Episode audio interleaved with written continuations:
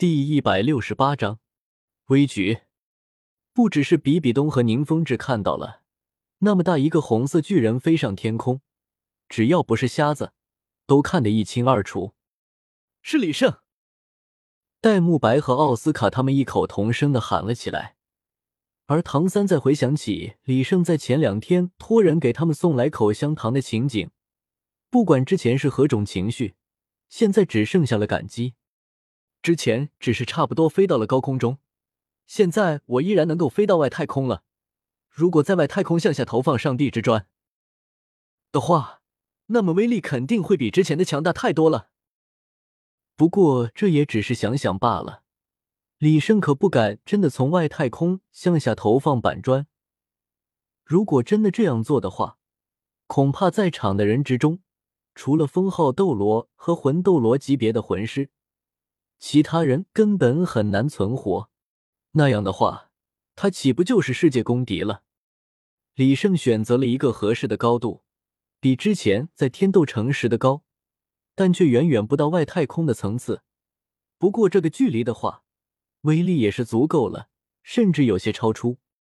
如今身为魂王，李胜能制造出的板砖，硬度和大小都有了成倍的提升。在付出了大概三分之一的魂力之后，李胜得到了一个大概有着三十米高、六十米宽、一百二十米长的板砖。对付武魂殿这样的庞然大物，一定得大一点，重量倒是其次，凭借着板砖的自重就已经足够了。因为是直着向上飞行，所以也就不需要找准位置了。李胜伴随着板砖一同飞下，在板砖的下端。伴随着空气的摩擦，燃起了熊熊大火。这是板砖下降的速度很快，更何况其中还有这李胜的加速。如此巨大的板砖携灭世之威，向着武魂殿轰然落下。比比东心中的预感成为了现实，在能够毁灭武魂殿的攻击之下，他也不顾的隐藏，从座位中冲天而起，迎向了那颗流星。菊斗罗和鬼斗罗也心生不妙，快速的摆脱了黄金圣龙的纠缠，一同迎向了空中的板砖。武魂殿的长老们也全都飞了出来。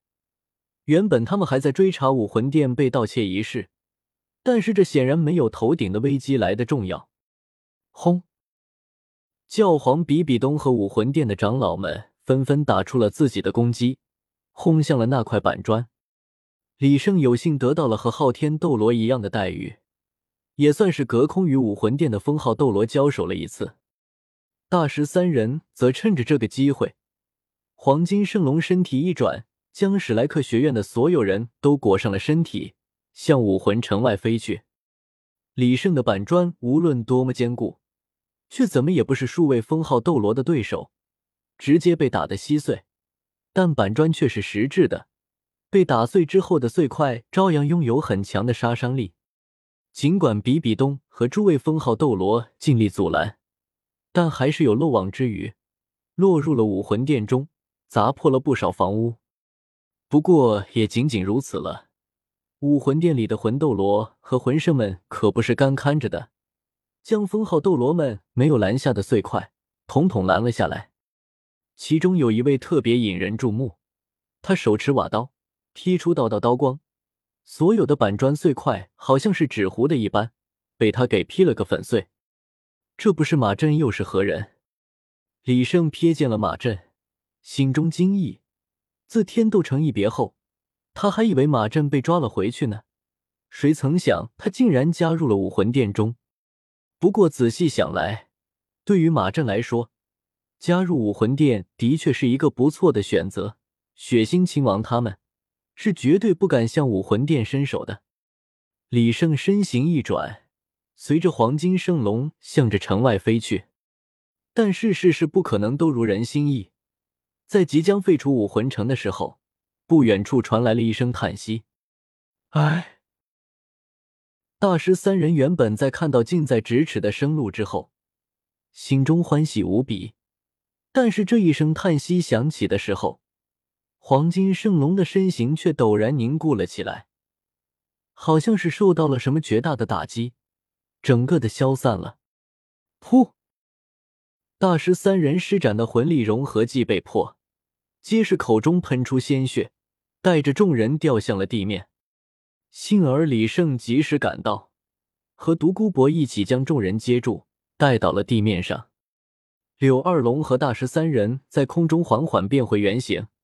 大师和弗兰德倒还好，已经体验过一次李胜口香糖威力的他们，心知接下来将要发生的事情。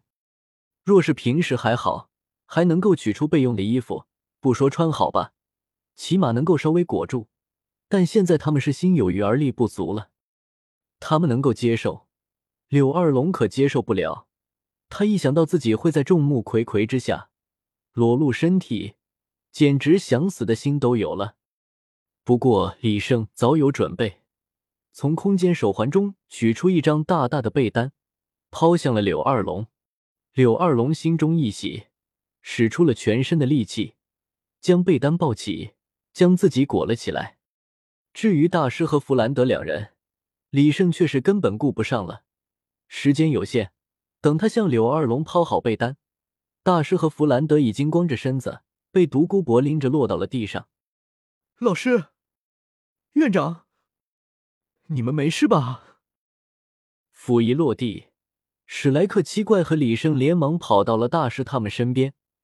李胜又从空间手环中掏出了两套衣服，在戴沐白等人的帮助下。披在了大师两人的身体，他们两人终于松了一口气。